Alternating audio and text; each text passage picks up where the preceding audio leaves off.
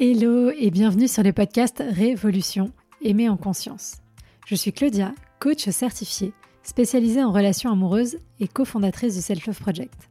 Mon ambition est de rendre accessible à chacun et chacune la possibilité de vivre des relations en conscience de soi et des autres. Je ne crois pas en la fatalité et surtout pas en amour. Et je pense que les relations se construisent et ne sont ni le fruit de la chance ni du destin. Il nous manque juste parfois les bons outils et compétences pour y arriver. Et ce sont justement ces outils pour reprendre le pouvoir sur ta vie amoureuse que je souhaite te transmettre au travers de ce podcast, que tu sois en post-rupture, à la recherche de l'amour ou déjà en relation. Faire évoluer ton rapport à toi pour révolutionner ta vie amoureuse. Tu peux aussi me retrouver sur Instagram, sur selfloveprojectfr pour encore plus de contenu. À très vite Bonjour et bienvenue dans ce nouvel épisode du Power Monday. On attaque la semaine sur le sujet, la thématique de la communication. Et du coup, dans cet épisode, on va parler de euh, bah, quand la communication dans la relation est difficile. Évidemment, on le dit, on le répète souvent, la communication dans une relation, c'est essentiel, c'est central, c'est primordial. Et du coup, je pense que c'est intéressant aussi d'explorer qu'est-ce qui se passe quand la communication est difficile, quelles sont les conséquences sur euh, la relation, sur l'intimité, sur vous, sur l'autre, pour se rappeler pourquoi ça doit rester un objectif d'apprendre à bien communiquer. Et c'est pas facile, et j'insiste sur le mot apprendre, hein, parce que euh, on n'est pas tous nés avec cette euh, compétence. D'ailleurs, personne ne naît, je pense, avec cette compétence de savoir bien communiquer, en particulier dans ses relations amoureuses. Il y a juste des personnes qui ont la chance de grandir dans un environnement familial, social, qui peut-être est facilitant et du coup euh, simplifie les choses pour elles, pour eux, parce qu'ils ont des parents qui eux-mêmes ont une bonne gestion émotionnelle, qui leur transmettent les clés pour euh, bien euh, communiquer. Euh, sachant qu'avant toute chose, je pense que pour savoir bien communiquer, au-delà même des outils, de la communication non violente, de la façon dont, on va formuler les choses, il faut d'abord avoir un rapport à soi et à ses propres blessures qui est suffisamment adouci, on va dire. pourquoi je dis ça? Parce qu'en fait, souvent, ce qui capote un peu, comme diraient nos amis québécois, dans la communication, c'est que l'autre va dire ou va faire quelque chose et que cette action, cette parole va venir activer chez nous euh, des blessures, des choses du passé. On va commencer à se raconter des histoires par rapport à tout ça et c'est là où on va rentrer dans une spirale où on est complètement embarqué par toute cette partie émotionnelle où finalement on, on est dans la réaction et non plus dans la réponse et toutes ces réactions instinctives, directes qu'on va avoir, abîment souvent le lien et la relation, d'autant plus que on a du mal à réparer après coup, parce que ça aussi, c'est quelque chose euh, d'important. Et donc, c'est pour ça que je dis toujours, euh, on en reparlera euh, dans l'épisode de mercredi, mais que la communication, il y a vraiment, c'est un triptyque pour moi, bien communiquer. Il y a vraiment cette partie en amont, de, déjà de soi à soi-même. Est-ce que je me connais suffisamment? Est-ce que j'ai suffisamment conscience de mes peurs, de mes croyances limitantes, de ce qui vient me déclencher? Parce que le but, hein, je vous rappelle, c'est pas de devenir des machines, c'est pas de rechercher l'absence totale déclenchement émotionnel dans certaines situations. Parce qu'il y a des choses qui resteront toujours trop difficiles et c'est OK. En fait, on accepte, on fait la paix avec ça. Mais c'est juste de réussir, malgré ces déclencheurs, malgré le fait que ça vient dépasser d'un point de vue émotionnel, à être capable de prendre un petit peu de recul et à pas se laisser embarquer et à pas faire, je mets des guillemets, n'importe quoi. Donc voilà, c'est vraiment euh, l'idée de ce travail en amont déjà sur soi, de connaissance de soi. Et c'est pour ça que je dis toujours aux personnes qui nous rejoignent dans le coaching rencontre, dans le coaching collectif rencontre, que il y a vraiment cette dimension de, évidemment, c'est apprendre à comprendre, à connaître pour euh, faire des rencontres qui soient meilleures, mais c'est des choses qui vont servir aussi derrière dans la relation, parce que cette connaissance, cette compréhension, cette analyse fine de soi, cette capacité à descendre à l'intérieur en, en analysant toutes ces choses-là, eh bien ça, c'est le point de départ pour plus d'apaisement de soi et plus d'apaisement global dans la relation. Donc ça, c'est le point numéro un. Le point numéro deux, pour moi, dans la communication, ça va être le moment où il y a la communication euh, et éventuellement le conflit. Comment est-ce qu'on gère? Comment est-ce qu'on dit les choses? Oser exprimer ses besoins, ses limites, euh, oser dire quand ça ne nous convient pas, etc. etc. Euh, apprendre à essayer au maximum de formuler les choses d'une façon qui soit compréhensible par l'autre, qui soit entendable par l'autre, donc sans agressivité, sans reproche, sans mépris, etc., etc. Et puis après, il y a le troisième aspect de la communication qui est comment est-ce qu'on répare, comment est-ce qu'on entretient, comment est-ce qu'on maintient le lien qualitatif euh, dans le temps, donc soit après une dispute, comment on répare, soit d'une façon globale au quotidien, comment est-ce qu'on fait pour mettre des billes dans le pot. Donc voilà, il y a vraiment ces trois aspects-là et c'est quelque chose de, de complexe, mais c'est pour ça aussi que c'est passionnant. Et voilà, communiquer, c'est pas juste discuter avec l'autre, parce que si vous passez pas par ces différents points d'action, bien souvent, ça marche pas forcément. Et du coup, c'est là où vous dites, mais pourquoi tant je communique, j'essaye de communiquer et ça ne fonctionne pas, je ne comprends pas. Mais peut-être à revoir, essayer de lire, de faire la lecture par rapport à ces trois piliers dont je vous ai parlé et de voir si ça change quelque chose. Enfin, si vous vous rendez compte plutôt, pardon, qu'il euh, y a certaines choses qui peuvent être... Euh, travailler, améliorer, apprise et ce sera OK. Donc, du coup, revenons au sujet. Je, fais euh, un, spoil de l'épisode de mercredi, mais euh, du coup, pourquoi est-ce qu'une mauvaise communication, en tout cas une communication qui est difficile, ça peut être préjudiciable pour la relation? Bah, Le premier point, c'est que vraiment, ça risque d'entraîner une diminution de l'intimité émotionnelle. Pourquoi? Parce que quand la communication elle n'est pas fluide, quand on a plein de points d'accroche, quand on a plein de déclencheurs, pardon, comme je disais tout à l'heure, les partenaires risquent de se sentir petit à petit de plus en plus distants d'un point de vue émotionnel, puisque euh, bah, on, potentiellement on va pas faire confiance à l'autre, on va pas oser aller vers l'autre pour lui dire des choses, pour lui partager des choses, et donc on va de moins en moins partager nos désirs, nos sentiments, nos problématiques. Moins on partage ça, plus on garde sur soi, euh, plus ça peut aussi créer euh, du ressentiment, la colère s'accumule, etc., etc. Et donc tout ça, ça va venir abîmer, détériorer le lien et donc euh, diminuer l'intimité émotionnelle. Et quand en gros on diminue l'intimité émotionnelle, ça veut dire quoi? Ça veut dire qu'au lieu de se tourner l'un vers l'autre dans la relation, on va se tourner chacun de son côté, chacun à l'extérieur et c'est là que ça peut poser évidemment des problèmes sur le moyen long terme. Le deuxième problème euh, qui peut découler d'une communication difficile, voire inexistante, parce que, enfin, oui, en tout cas, oui, une communication vraiment émotionnelle et inexistante, ça va être l'augmentation des malentendus.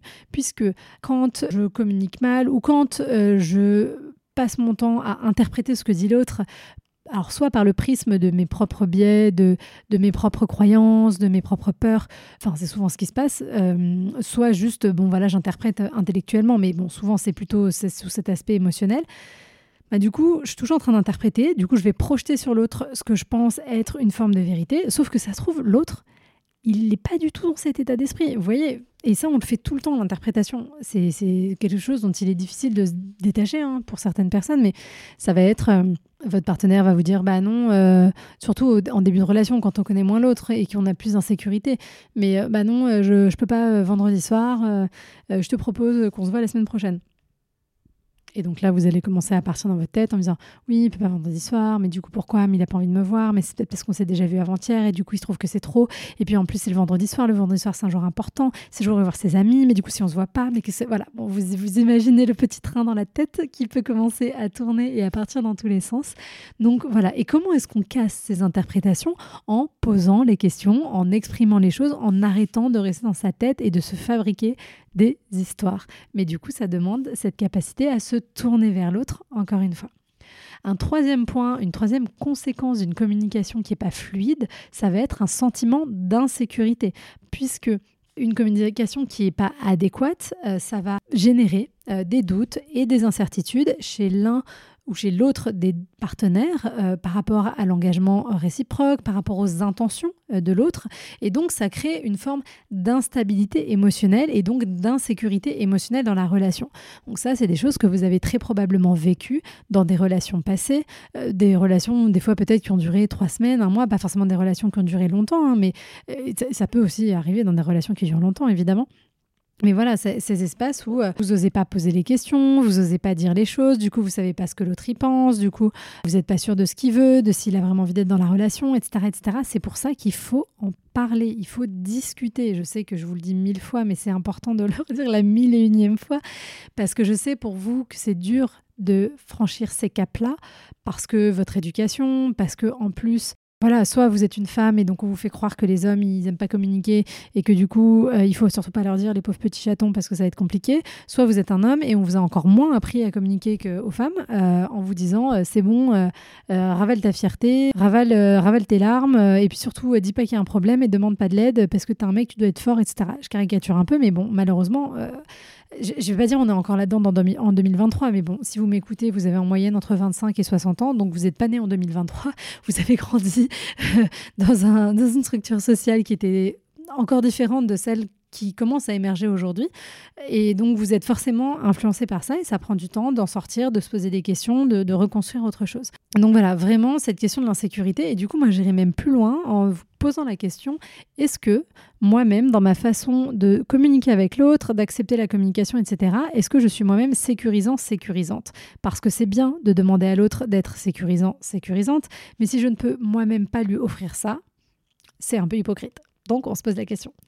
Ensuite, euh, une autre conséquence, ça va être la réduction de la satisfaction relationnelle, puisque, bah, on l'a vu, il y a moins d'intimité, il y a plus de malentendus, on sent en insécurité, donc euh, toutes ces choses-là, ça va s'accumuler, et donc ça va créer une forme d'insatisfaction euh, générale, parce qu'en plus, on peut ne pas se sentir écouté, ne pas se sentir valorisé par l'autre, et donc tout ça, c'est des effets négatifs, entre guillemets, qu'on peut vivre et qui vont venir plomber la relation, puisque je vous rappelle aussi que votre cerveau, ayant un biais de négativité la plupart du temps qui est très fort, pour une interaction négative, il faut cinq interactions positives. Donc si vous n'accumulez que les interactions négatives et que vous ne prenez pas soin de multiplier les interactions positives en conscience, ou au moins juste de retenir quand elles arrivent, voyez, de, les avoir conscientisées, euh, eh bien forcément, au bout d'un moment, la balance, elle va se déséquilibrer et ça va être la catastrophe. La catastrophe. Enfin, le dernier point, c'est que la difficulté à communiquer, ça amène bah, souvent une incapacité à résoudre les problèmes, parce que oui, il y aura des problèmes dans toutes les relations, même dans les relations saines, même dans les relations fonctionnelles. Une vie sans problème, au global, je ne suis pas sûre que ça existe. Donc, le but n'est pas d'éviter les problèmes, mais bien de créer un espace sécurisant, un espace sain, où chacun, chacune peut s'exprimer, communiquer par rapport à ces problèmes et qu'on puisse ensemble, en se regardant mutuellement, dans l'envie de maintenir le lien, euh, essayer de faire en sorte de résoudre ce problème ou d'accepter que certains problèmes ne sont pas résolvables de toute façon. Mais voilà, il y a vraiment euh, ce point-là aussi. Donc vous voyez, toutes ces choses-là, elles sont complémentaires, elles se nourrissent les unes les autres. Et évidemment, c'est là où on rentre dans le cercle vicieux, puisque les conséquences de cette communication difficile entraînent encore plus de difficultés à communiquer, puisque plus je suis éloignée émotionnellement de l'autre, plus je suis stressée, plus je suis en colère, moins je me sens en sécurité, et plus j'ai du mal à aller exprimer les choses, forcément. Donc, Déjà, c'est important d'en prendre conscience. Si vous êtes célibataire, je vous invite à vous questionner sur vos relations précédentes. Si vous êtes en couple, bah, du coup, vous avez un merveilleux terrain de jeu pour commencer dès maintenant à vous poser des questions. Et donc vraiment prendre le temps de voir ces mécanismes et briser le cercle le plus rapidement possible. Donc comme je disais au début, la communication, c'est pas un talent inné. Hein, donc il n'y a pas des gens qui sont doués et puis il y a vous qui n'y arrivez pas. Et puis de toute façon, c'est comme ça et puis ça changera jamais. Non, c'est une compétence. Vous êtes capable, euh, vous avez été capable d'apprendre à conduire, vous avez appris à faire à manger, vous pouvez apprendre encore plein de trucs dans votre vie et je vous le souhaite parce que c'est quand même super chouette de pouvoir apprendre des nouvelles choses et bien la communication, ça en fait partie. C'est pas, c'est ok, il n'y a pas de sujet. Et donc voilà, il faut juste euh, trouver une approche qui vous parle, euh, trouver les bons outils, et puis on s'entraîne et on se met en pratique. Et c'est ok si c'est pas parfait au début, il n'y a pas de sujet. En plus de ça, évidemment, euh, bien communiquer, c'est pas que parler de ses émotions et de ce qui se passe dans sa tête. Hein. ça va aussi, en grande partie, la communication être de l'écoute, de l'écoute active et de l'accueil, sans laisser notre ego prendre le dessus. C'est-à-dire que quand j'écoute mon ma partenaire qui me raconte quelque chose qui ne lui convient pas et que tout ce que j'ai en tête, c'est le moment où je vais pouvoir lui renvoyer ma réplique pour euh, contrer son argument, ou prouver que c'est moi qui ai raison, ou prouver qu'en tout cas c'est pas moi qui ai tort, etc., euh, etc. Je ne suis pas dans l'écoute active. L'écoute active, c'est vouloir sincèrement comprendre, ce que l'autre exprime, même si on n'est pas d'accord avec ce que l'autre exprime, creuser, s'intéresser, avoir la curiosité créer cet espace et pourquoi pas après tout ensuite dire bah écoute j'ai bien entendu ce que tu dis je comprends et je respecte ça mais tu vois moi c'est pas du tout ma façon de voir les choses c'est pas du tout mon ressenti à moi face à cette situation. Moi face à cette situation voici mon ressenti. Mais c'est pas du tout la même chose de dire ça que de dire non mais pas du tout mais t'as tort mais c'est pas du tout ça qui se passe etc vous voyez? Donc vraiment écoute empathique et active, s'il y a une seule qualité, une seule compétence que vous pouvez commencer à développer dès demain, c'est celle-ci et vous verrez que c'est pas forcément la plus simple. En tout cas, il y a vraiment cette notion de nécessité de sortir de la comparaison Arrêtez de vouloir avoir raison à tout prix. Et je sais qu'il y en a pour qui c'est plus difficile que pour d'autres. Parce que ça fait pas du bien à la relation. Encore une fois, ça fait pas du bien au lien. Ça veut pas dire non plus qu'il faut s'écraser tout le temps. Hein. On choisit ses zones. Mais bon, voilà. Toujours la question de l'équilibre. Et c'est Esther Perel qui dit Est-ce que vous préférez avoir raison ou rester marié Pour remplacer marié par en couple, hein, il n'y a pas de sujet. Mais c'est une façon de dire qu'il y a un moment donné, à vouloir toujours, toujours, toujours avoir raison, avoir le dernier mot, eh ben, c'est pas très ouf pour votre histoire. Pour finir, je pense qu'il est important que je vous indique quels sont les quatre marqueurs qui indiquent que la relation est sur une mauvaise pente pour vous permettre de peut-être conscientiser certaines choses et de commencer à inverser la tendance. Ce sont les quatre cavaliers de l'Apocalypse, comme l'appellent John et Julie Gottman, qui sont des psychothérapeutes, chercheurs euh, américains qui ont travaillé sur la question des relations euh, amoureuses et des mariages depuis des années. Et donc voilà, ces quatre cavaliers de l'Apocalypse, on a le premier qui est la critique. Euh, donc on va attaquer l'autre, on va attaquer la personnalité de l'autre. Donc au lieu de dire oui, ça, ça m'a déplu quand tu as fait ça, on va dire t'es toujours comme si, tu ne fais jamais ça, etc. etc. Ensuite, deuxième étape, on va passer au mépris. C'est-à-dire qu'à force de critiquer, on va finir par basculer petit à petit dans le mépris. Et donc dans le mépris, là, on va être dans le sarcasme, dans la moquerie, dans le ricanement. Il y a vraiment un peu un truc de domination de je suis meilleur que toi et toi t'es un peu qu'une pauvre merde, quoi. Voilà. Donc ça, c'est du mépris. Si vous commencez à instaurer une relation où il y a du mépris dans votre relation, avec de la dévalorisation, c'est aussi très mauvais signe. Les conséquences de la critique et du mépris, il peut y en avoir deux. Pour la la personne en face. Ça peut être qu'il euh, y a de la défensive en fait. Enfin, l'autre va être sur la défensive puisque l'autre se sent attaqué. Il va voilà se sentir victime, euh, va toujours essayer euh, d'inverser la situation pour blâmer l'autre et donc jamais prendre sa part de responsabilité, toujours blâmer l'autre. Et le dernier point, ça va être l'évitement. Donc au lieu de se confronter à un problème, l'autre il est toujours dans le déni, balaye toujours le problème, il met toujours sous le tapis. Il va se retirer physiquement ou émotionnellement de la situation et donc du coup on va jamais essayer de résoudre un conflit. Donc si vous reconnaissez certains signe dans votre relation, c'est qu'il est temps, sérieusement, de réfléchir à comment vous pouvez vous retourner l'un vers l'autre, l'une vers l'autre, et euh, recréer ce lien, reconsolider ce lien. Moi, je pense, euh, contrairement à peut-être ce que je pensais quand j'étais un peu plus jeune, qu'il y a toujours potentiellement possibilité de réparer. Alors après, c'est du cas par cas, mais en tout cas, ça vaut le coup d'essayer, parce que c'est dommage, quand on a aimé quelqu'un, quand une relation a pu fonctionner à un moment donné, de laisser les choses euh, se détériorer. En tout cas, j'espère que ça vous donne plus de clarté, que ça vous permet de, mieux comprendre les conséquences et pourquoi on insiste à ce point-là sur l'idée de se dire que la communication, c'est quelque chose de central. Si ça reste malgré tout quelque chose de compliqué pour vous, comme je disais, c'est normal. Et moi, ce que je vous propose de faire, c'est de me rejoindre à partir du 20 novembre prochain dans le bootcamp communication. Je refais une session, je l'avais fait l'année dernière au mois de novembre. Donc ça va durer pendant quatre semaines. Il y aura euh, quatre lives, il y aura des, audios euh, toutes les semaines à écouter sur les thématiques, donc thématiques sur les besoins, thématiques sur les limites, sur le conflit justement et sur comment créer du lien. Il y a des exercices concrets que vous pouvez mettre en pratique tout de suite dans vos relations amoureuses ou dans vos relations humaines en général si vous êtes célibataire aujourd'hui. L'année dernière, il y a plus de 200 personnes qui ont vécu cette aventure avec moi au mois de novembre, donc j'espère que cette année, on sera aussi nombreux et nombreuses parce que je sais que chaque personne qui apprend à mieux se connaître, apprend à poser ses limites, apprend à poser ses besoins, se fait du bien à elle-même, mais fait aussi du bien à son entourage. Et c'est aussi comme ça qu'on progresse en tant qu'entité euh, sociale, toutes et tous ensemble. Donc voilà, en plus, franchement, c'est pas cher, c'est le prix d'une place de concert, donc ça vaut le coup, ce serait dommage de se priver. Euh, ce sera la dernière fois bah, de l'année 2023 où je le fais vraiment en version comme ça avec les lives, où vous pourrez venir me poser vos questions. Il y aura quatre lives d'une heure, donc voilà, ça va vraiment être... Intense mais génial. Vous aurez aussi accès au contenu et au replay des lives, même une fois que les quatre semaines seront passées. Donc pas de panique.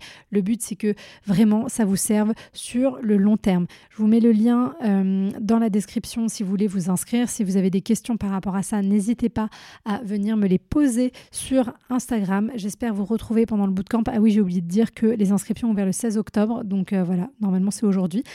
en tout cas, le jour où ce podcast sort. Donc euh, go, c'est parti. 47 euros pendant temps limité.